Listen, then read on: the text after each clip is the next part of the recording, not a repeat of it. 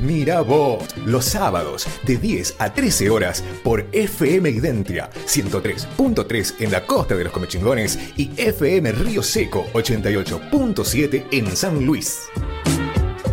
Ah, Vos sabés que, bueno, durante la primera hora del programa estuvimos este, haciendo referencia a, la presentación de ayer de la, de la vicepresidenta. Eh, cuando habló de economía decíamos, para hablar de economía hay que hablar de números. ¿Eh? Sí. Y con números. Sí. ¿sí? Porque si no, eh, entra todo así como en una cosa etérea que no se concreta en, en nada. Mm. Bueno, y justamente eh, para hablar de números y con números, estamos en comunicación con Florencia Di Princio. Ella es economista, es miembro del CEPA, el Centro de Economía de Política Argentina, que acaba de emitir un informe muy interesante que habla de la distribución funcional del ingreso en Argentina. Hmm. ¿eh? O sea, cómo se distribuye eh, el ingreso, algo que también estuvimos hablando, haciendo referencia esta mañana. Buen día, Florencia, Pablo Cufré, Cecilia Genovese, desde Miravoz te saludamos.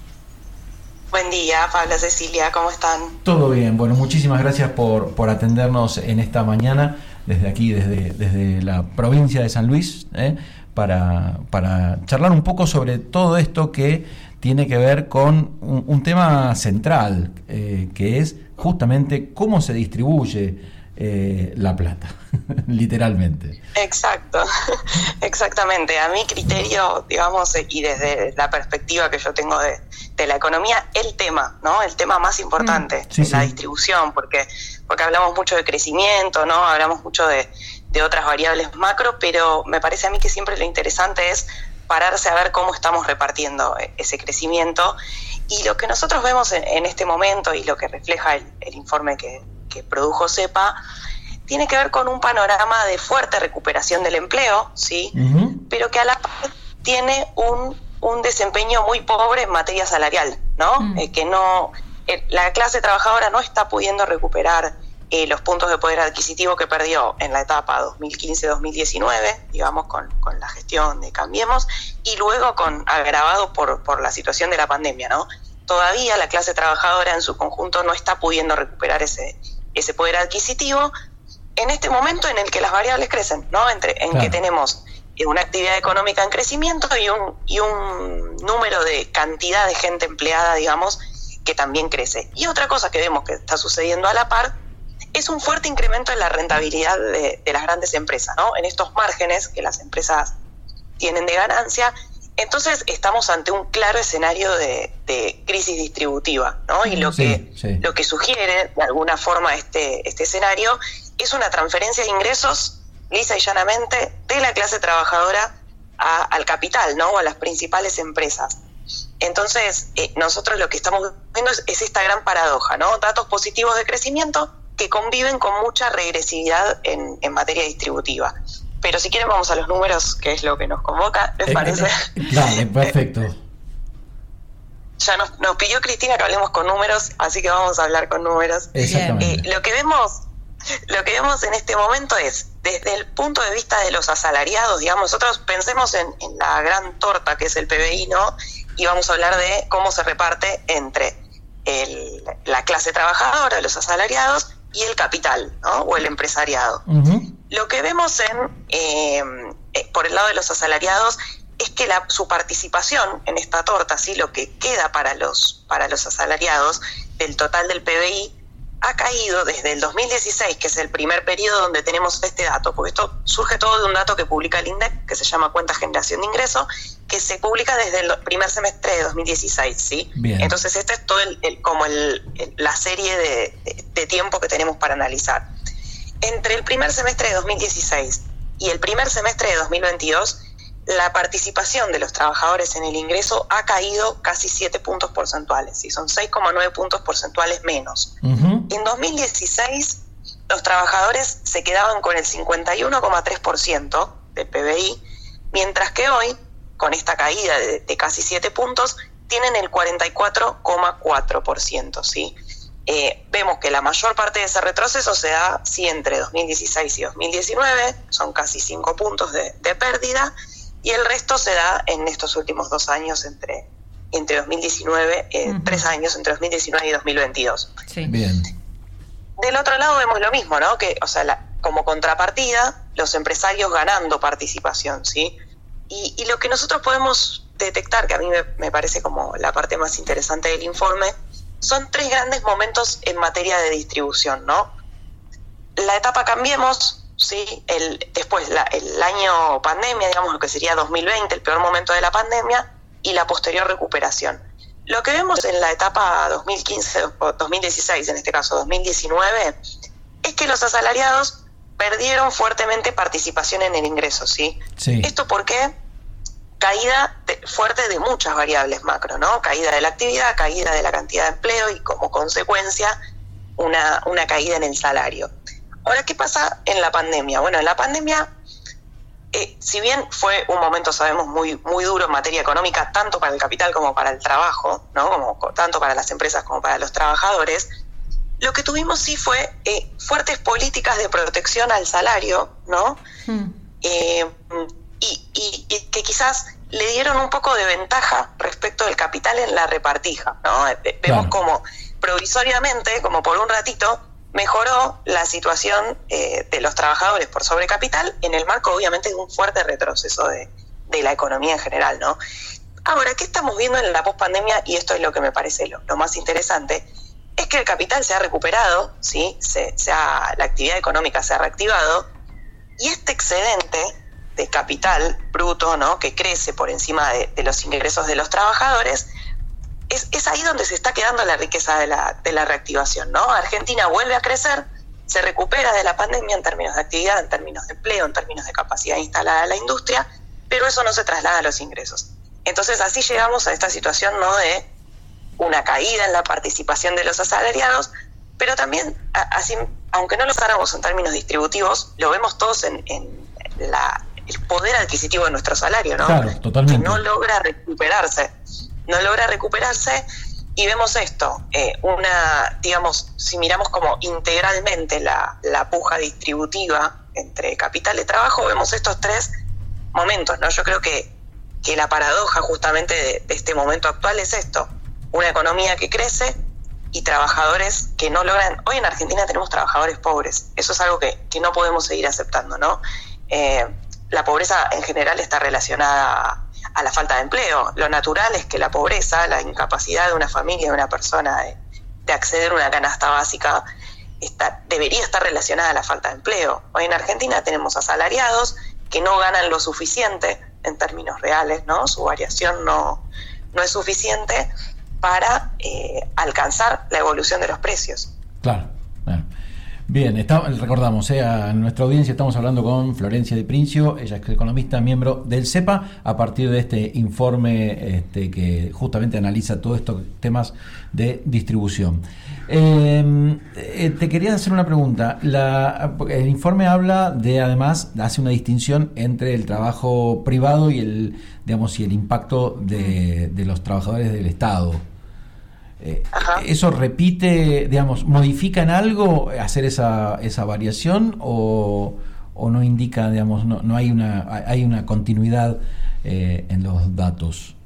de cómo... Sí, hay una continuidad en los datos, sí, hay una continuidad en los datos, hay un medio un patrón que se viene repitiendo que es que, por ejemplo, el último dato de salario que tenemos, que es el, dato de agosto, nos dice que en el conjunto de los trabajadores, ¿no? si nosotros promediáramos los trabajadores privados, los trabajadores públicos e incluso los trabajadores no registrados, ¿no? Eh, nos encontramos con que el ingreso en ese último mes creció nominalmente un 6,9%, ¿sí? Creció por debajo de lo que fue la inflación en el mes de, agosto. Sí. Eh, pero asimismo, o sea, lo que vemos es un promedio de la clase trabajadora que perdió contra la inflación. Ahora, si miramos al interior, le fue, podríamos decir, un poquito mejor al empleo registrado privado. En el medio tenemos al, empleo público, que medio que siempre está empatado y mm. cuando no pierde un poco. Y tenemos un, fuerte deterioro, sí, del, trabajo no registrado, ¿no? que siempre es el que más pierde eh, porque, eh, por supuesto, no tiene la posibilidad de acceder a una paritaria, ¿no? De, o quizás no son beneficiarios de, los bonos, de, todas las, digamos, los, incrementos salariales que, puede conseguir un trabajador privado. Pero además ahí me parece que, hay algo que, que hay que mencionar, que es que Argentina, hoy yo decía, mencionaba al principio que, está en buenos niveles de empleo, ¿no? que el empleo sigue un sendero de crecimiento que, se viene sosteniendo ya hace muchos años. Ahora, en, el, en los últimos dos meses, podemos decir, lo que estamos viendo, el fenómeno que estamos viendo, es que ese índice de empleo crece gracias al empleo, en gran parte gracias al empleo no registrado, ¿no? Y eso es un problema, porque si, el, si el empleo está creciendo, ¿no? que, que sí es una señal de, de una recuperación de la actividad, pero no estamos pudiendo absorber ese empleo desde el sector registrado, ¿no? Además, vemos que el sector no registrado, que, además no, por supuesto, no realiza aportes al, sistema previsional, ¿no? Bueno, todo lo que, toda la problemática que conlleva el, el empleo no registrado, pero aún si solamente lo vemos desde el punto de vista del, trabajador, ¿no? También es muy grave porque eh, estamos creciendo con un empleo que justamente es el más damnificado en, en términos de ingresos. Claro. Esto me parece central. Y a mí me gustaría mencionar eh, una cosa más que tiene el informe que, me parece importantísimo, que es el, el tema de la productividad. Nosotros analizamos, analizamos la productividad, es, digamos, eh, cuánto, cuánto le rinde cada trabajador a la economía, de alguna forma, ¿no? cuánto, la economía, cuánto está produciendo la economía por, por trabajador. Mm. Y nosotros lo que vemos es un incremento fuertísimo ¿no? de la productividad. Entonces, nos seguimos preguntando, pero entonces, ¿cómo puede ser que si cada trabajador produce cada vez más, ¿no? Eh, y, cada vez le es más rentable al empleador tener ese trabajador eh, en su empresa, ¿cómo puede ser que el ingreso se siga deteriorando? Si nosotros miramos desde el último trimestre de 2019 hasta hoy, la productividad laboral por trabajador subió un 14%, ¿sí? Mientras su salario solo mejoró un 2%. Esta es la, lo que nosotros queremos mostrar, ¿no? La economía crece, la productividad del sector crece y los trabajadores pierden. El 83% de esta mejora en la productividad que mencionaban en estos últimos tres años se lo quedaron las empresas. Mm. Entonces, eso es lo que en lo que nosotros queremos hacer hincapié. Está clarísimo. Buenísimo. Florencia, ¿qué tal? Cecilia Genovese te saluda. Buenos días. Hola Cecilia, ¿cómo estás? Bien. Eh, bueno, justamente del informe, uno de los gráficos que más em, eh, plasma, más gráficamente, valga la redundancia, esto que decías, es este de evolución de los ingresos reales y productividad por trabajador, que es sumamente evidente, esto que estabas contando, cómo las dos curvas se, se separan eh, y el salario real cae mientras la productividad sube. Eh, y el otro que me llamaba la atención y que por ahí tenga un poco que ver, vos me dirás si hay relación con esto que decías de la informalidad y de los problemas que trae la informalidad en el trabajo, tiene que ver con el desagregado por actividad, eh, de la participación en la remuneración en las distintas actividades que ahí, por ejemplo, agricultura y ganadería tiene una participación del 14%, lo cual es irrisorio totalmente. ¿Tiene relación esto de informalidad en el trabajo con la poca participación en la remuneración? Sí, absolutamente. Mm. Bueno, ¿cuántas veces escuchamos hablar en la Argentina de que si el campo, si al campo le va bien, nos va bien a todos? Bueno, eso es un discurso muy, muy instalado desde desde justamente los sectores por ahí que, que son más afines ¿no? a, los, a los intereses de, del agro, de los, o diría yo de, los grandes sectores agroexportadores, ¿no? No quiero meter a, a todo el agro ni a del pequeño productor familiar. ¿no? claro. Exacto, exactamente. Mm. Eh, y, y, sí, a mí me parece que hay sectores que tienen eh, una participación baja y no porque tengan pocos trabajadores justamente, ¿no? Tiene que ver con esto, con, con altas tasas de informalidad, con sectores que además, eh, digamos, si bien nadie puede negar la importancia que tiene el agro, sobre todo en este momento, ¿no? que sabemos que Argentina necesita, necesita muchas divisas, que en este momento las obtuvimos eh, gracias al agro, pero, pero lo que hay que mirar es que, por ejemplo, en sectores como la industria manufacturera, sí. Eh, este, este dato de productividad que decíamos que, que tan mal se repartió, ¿no? esta, esta excesiva productividad, en la industria manufacturera, que da mucho, mucho trabajo y da mucho trabajo registrado, mm. esta situación es aún más marcada, ¿no? Entonces, eh, seguimos, seguimos como en este cuestionamiento de, de por qué. ¿Por qué eh, no podemos, eh, digamos, tener los sectores que realmente mueven la economía, como son la Bueno, vos, lo estás explicando muy bien de, gráficamente, ¿no? Si se lo pudiéramos mostrar a los oyentes, verían como mm. agricultura tiene, digamos, la, participación más pequeña, ¿sí? imaginemos un gráfico de, barras donde van aumentando los sectores de acuerdo a su participación. En el último hay servicios, ¿no? Tenemos servicios sociales y de salud, que es algo bastante, bastante lógico, digamos, porque es un sector que, es más trabajo intensivo, digamos, ¿no? Que capital intensivo. Em, pero sí, pero sí tiene mucho que ver eh, lo que vos decís de, sectores que tienen alta informalidad. ¿no? El sector del agro yo creo que debería ser un sector con mayor participación ¿no? y, además salarios bajos, porque este gráfico, digamos, lo que nos muestra es participación de la remuneración del trabajo ¿no? en, el, en el valor bruto No son, en, son de lo que estos sectores le pagan a sus trabajadores representa ¿no? en, términos de PBI. Mm. Bueno, la agricultura en términos globales le paga muy poco a sus trabajadores en relación a lo que representa de PBI. Esa es un poco la, conclusión del cuadro. ¿no? La industria manufacturera está como en la mitad, eh, que yo considero que, que debería ser mucho más alta, pero bueno, también vemos como lo que viene después de industria manufacturera, digamos que son sectores como hoteles y restaurantes, construcción, servicios sociales y de salud, son sectores de mucho trabajo intensivo, ¿no? Quizás poco eh, con poca incidencia del capital, con poca incidencia de la tecnología. Claro. Claro, sí, sí, sí, está clarísimo. Ahí vamos a, poner el gráfico en, nuestras eh, redes para que lo vean y vamos a colgar el link del informe para quien quiera leerlo completo porque es súper interesante y esto, y muy detallado y, con estos desagregados que permiten hacer un análisis más complejo, ¿no? Que, está buenísimo. Sí, dale. No, no, decirle, decir, porque me están llegando mensajes, por eso. Ah, bueno, dale con los No, porque acá una, una, oyente me dice, bueno, eh, eh, hablando de esta cuestión, ¿no? De la, de la, del trabajo informal, le preocupa justamente de dónde eh, van a salir los aportes para lo que para las personas este, que están jubiladas y pensionadas. Claro. Bueno, es una, es una apreciación súper interesante porque nosotros nos hacemos la misma pregunta, ¿no? O sea, si no hacemos crecer el, el, trabajo registrado, ¿qué pasa con, con, el sistema previsional a futuro? Pero ahí a mí me gusta también como, como por ahí cambiar el foco, eh, está todavía en, en, el debate, digamos, sobre la mesa el, el proyecto de ampliación de, de, las moratorias previsionales, ¿no? Hay, yo creo que hay, que hay distintas concepciones, ¿no? De lo que debería ser el sistema previsional en un país hay, quienes creen que, solamente, que un sistema previsional solamente puede ser sostenible, ¿sí? como que hay que pensarlo solo desde la sostenibilidad.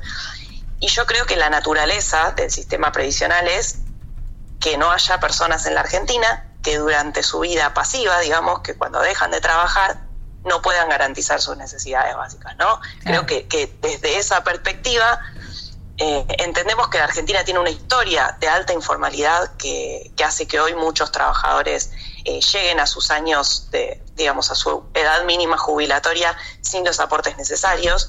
Eh, yo no tengo los datos a mano, pero, pero sepa también, en CEPA también hicimos un informe muy interesante que los invito a, a visitar en la página web de CEPA, que es esto, ¿no? El análisis de cómo llega la clase trabajadora argentina a su edad jubilatoria, ¿no? Y sobre todo, puntualmente, el caso de las mujeres, que, cuando vemos la brecha en términos previsionales es eh, asusta, ¿no? Mirar, mirar esos datos asusta la cantidad de mujeres que llegan a su edad de, mínima de jubilatoria sin un solo año de aportes, cuando muchas han, tenido trabajos fuera de su casa, ¿no? Pero muchas también se han dedicado a actividades, eh, tareas de cuidado, que no están remuneradas y que no están hoy lo suficientemente reconocidas eh, de, cara a la vida pasiva, ¿no? Por llamarla de alguna forma. la, digamos, vemos, vemos la situación de trabajadores que, fueron, digamos, precarizados durante toda su vida activa, ¿no? Que no tuvieron aportes, que todos sabemos cómo funciona el mercado laboral.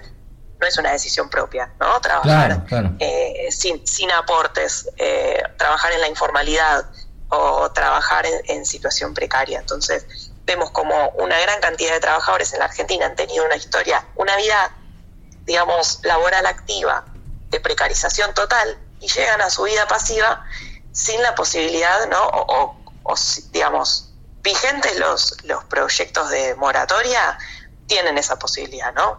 Pueden comprar los años de aportes, pueden jubilarse con, con la mínima, pero sin dudas que, que, el camino, digamos, y el camino más genuino para que un sistema previsional se sostenga es la generación de empleo registrado. Y lo que nosotros queremos mostrar justamente en este informe, cuando lo mencionaban recién ustedes, eh, que, se ve muy clarito la, el ingreso de los asalariados y la productividad, ¿no? Cuánto margen hay en cada momento. Mm. Todo eso, todo eso que hay en el medio, ¿no? Entre lo que el trabajador gana y lo que produce, es un excedente que se está quedando al capital. Que si ese excedente se vuelca a la remuneración del trabajador y se vuelca en empleo registrado, bueno, ahí tenemos un, buen margen ¿no? para alimentar este, este sistema previsional tan deteriorado. Claro.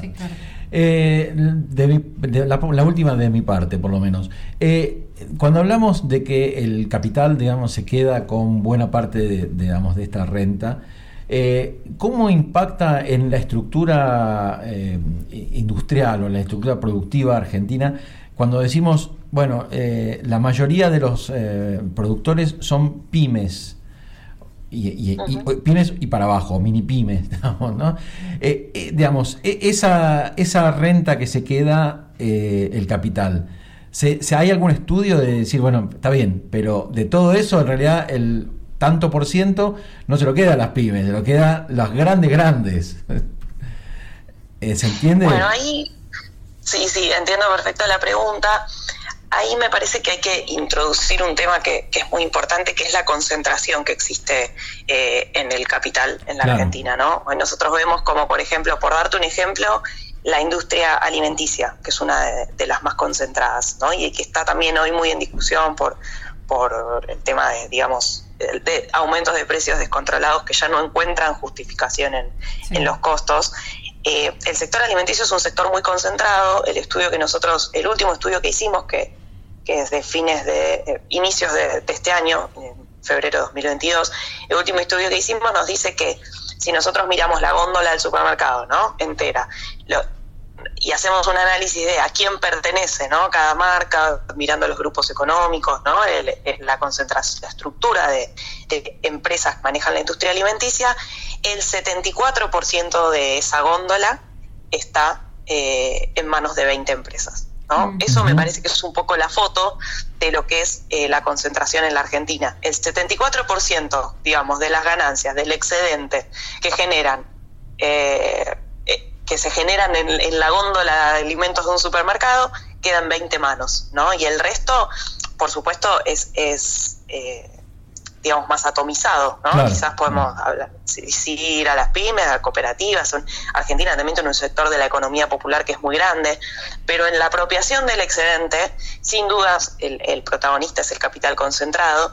Y también hay una cosa que es interesante mirar, que es qué pasa en cada momento político, ¿no? O en cada o en cada momento económico en la Argentina con ese excedente, porque no es lo mismo que un capital se quede con el excedente y lo reinvierta que un capital que se queda con el excedente y tiene dadas las condiciones para dolarizar esos excedentes y, sacarlos de alguna forma del sistema, ¿no? Lo que denominamos comúnmente fuga, que no es necesariamente algo ilegal ni algo malo, ¿sí? Simplemente lo que el concepto, digamos, de, fuga de los capitales es, hay un capital que surge como resultado de un aparato productivo, ¿no? Que hay un excedente y ese excedente, sus, digamos, el, quien, el capital que lo percibe eh, decide dolarizarlo y sacarlo del sistema. Bueno, eso es la fuga, independientemente de si esa plata queda en el país o, se va a otro lado, ¿no? Esa, es dinero que sale del sistema productivo. Entonces, si nosotros tenemos esta, no es lo mismo tener esta situación, ¿no? De un capital enriqueciéndose a costa del trabajo en un contexto donde ese capital se reinvierte para el crecimiento de, la economía, que si ese capital se fuga, ¿no? Se saca del sistema, se dolariza y se, y se transnacionaliza de alguna forma, ¿no? Y nosotros vemos una, una correspondencia entre estas dos cosas, ¿no? Entre los grandes formadores de precios, ¿no? Los grandes tenemos también otro, otro informe muy interesante que sé, los invito especialmente a verlo porque de hecho tenemos una web eh, creada puntualmente para este informe que es losricosdeargentina.com.ar, que es un informe muy interesante que, que, sepa, en el que sepa trabajó, donde vemos la estructura eh, patrimonial de las 16 familias más ricas de la Argentina. ¿no? Y ahí vemos cómo arman estos entramados para eh, hacer más sencillo el mecanismo de una vez obtenido ese excedente del sistema productivo, eh, sacarlo ¿no? Y, transnacionalizarlo de alguna forma, como quedar de alguna forma inmune a los movimientos de, la macro al interior del país. Entonces es como que todo está conectado de alguna forma, ¿no? digamos que nosotros paguemos precios cada vez más caros en la góndola, eh, en algún punto tiene que ver con esto, con que hay empresas que, que están manteniendo e incluso incrementando sus márgenes aún en los peores momentos de la Argentina. Eh, eso me parece que es como la, la foto que tenemos que ver más, más a la distancia, ¿no? Excelente, está clarísimo. Florencia, muchísimas gracias por esta comunicación con la mañana de Miravoz. Quedó, creo que quedó muy claro y, este, este, y, nada, y nos deja eh, pensando, por supuesto. Así que este, me alegra mucho. muchísimas gracias por, por eh, compartir con nosotros esta mañana de Miravoz.